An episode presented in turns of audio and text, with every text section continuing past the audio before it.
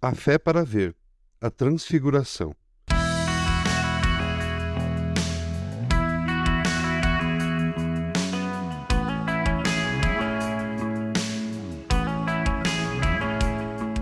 Seis dias depois, Jesus tomou consigo Pedro, Tiago e João e os levou a um alto monte, onde ficaram a sós. Ali ele foi transfigurado diante deles. Suas roupas se tornaram brancas, de um branco resplandecente, como nenhum lavandeiro no mundo seria capaz de branqueá-las. Marcos 9, 2 e 3. Nesse trecho do Evangelho de Marcos, o Senhor Jesus leva Pedro, Tiago e João para o alto de um monte. E ali eles testemunham um acontecimento extraordinário: a transfiguração de Jesus. Transfiguração é quando alguém ou alguma coisa muda a sua forma, a sua aparência.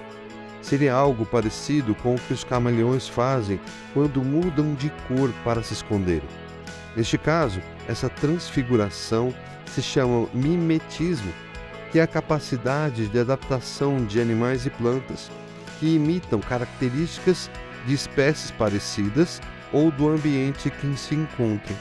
O que não é o caso aqui pois Jesus não estava se escondendo, mas sim se revelando. Quando Marcos fala que ele foi transfigurado diante deles e suas roupas se tornaram brancas, de um branco resplandecente, estava dizendo que Jesus revelou aos três um pouco da sua glória, o que ele era além da sua aparência humana. Estava mostrando um pouco da sua aparência divina. Nessa semana, convido você a aprender junto comigo o que o evangelista está revelando a nós sobre quem é Jesus e como podemos conhecê-lo melhor, ou seja, através dos olhos da fé. Inclusive, nós poderemos entender o que ele disse no verso 1 deste capítulo.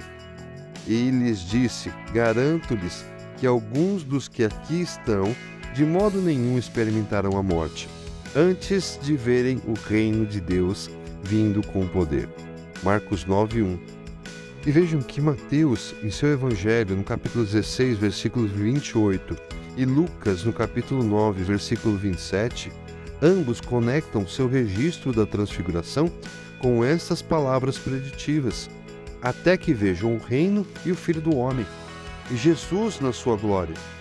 E foi exatamente o que Pedro, Tiago e João experimentaram. Viram o Filho do Homem na sua forma mais gloriosa o que aconteceu ali foi que Jesus estava dizendo: Vejam o que está reservado para quem quiser ver o reino de Deus. Você gostaria de ter essa experiência? De ver Jesus na sua forma divina? Bem, Marcos, neste capítulo que vamos estudar, nos mostra alguns erros que cometemos e o que devemos fazer para olhar para o reino de Deus com os olhos da fé. Vamos juntos aceitar o convite de Jesus e subir um monte com ele para orar, como mostra Lucas. E por falar em monte, quantas coisas acontecem em montes na Bíblia. A arca, instrumento de Deus para salvar a humanidade, repousou em um monte quando as águas baixaram, o Monte Ararat. E foi um monte que os mandamentos nos foram revelados, o Monte Sinai ou Horeb. Foi no Monte Carmelo que Elias desafiou e derrotou os profetas de Baal, e foi um monte que Jesus fez o seu principal sermão, o Sermão da Montanha.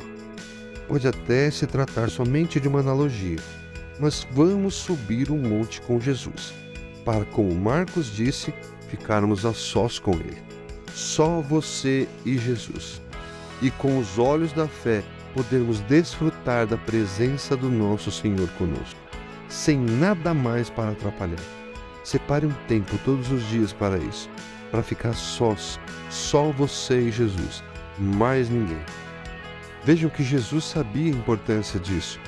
Jesus passava o dia ensinando no templo e, ao entardecer, saía para passar a noite no monte chamado Monte das Oliveiras. Lucas 21, 37. De madrugada, quando ainda estava escuro, Jesus levantou-se, saiu de casa e foi para um lugar deserto, onde ficou orando. Marcos 1,35 não espere encontrar Jesus em coisas, no trabalho, na internet, nas mídias sociais. Ele se revelou aos seus discípulos provavelmente os mais atentos ao ensino dele, em secreto. Somente eles. E que experiência maravilhosa os três viveram. O silêncio é necessário. Sozinhos podemos sondar as nossas almas e ver como Jesus é.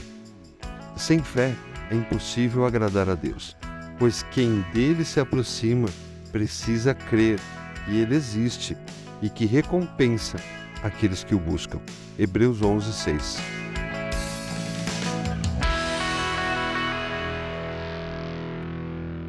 Você ouviu o podcast da Igreja Evangélica Livre em Valinhos. Todos os dias, uma mensagem para abençoar a sua vida.